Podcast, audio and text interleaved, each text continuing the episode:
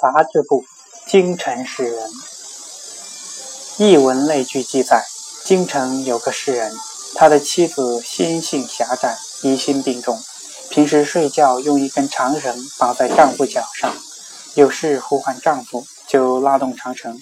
诗人实在无法忍受，就暗中有与巫婆商量。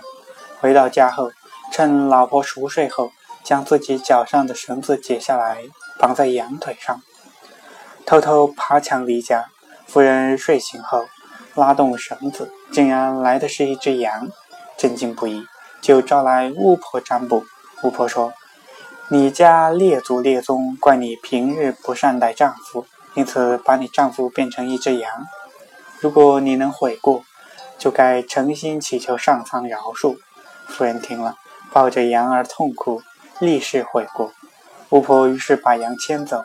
要夫人斋戒七天，斋戒期间，全家大小都要在神前祝祷谢罪。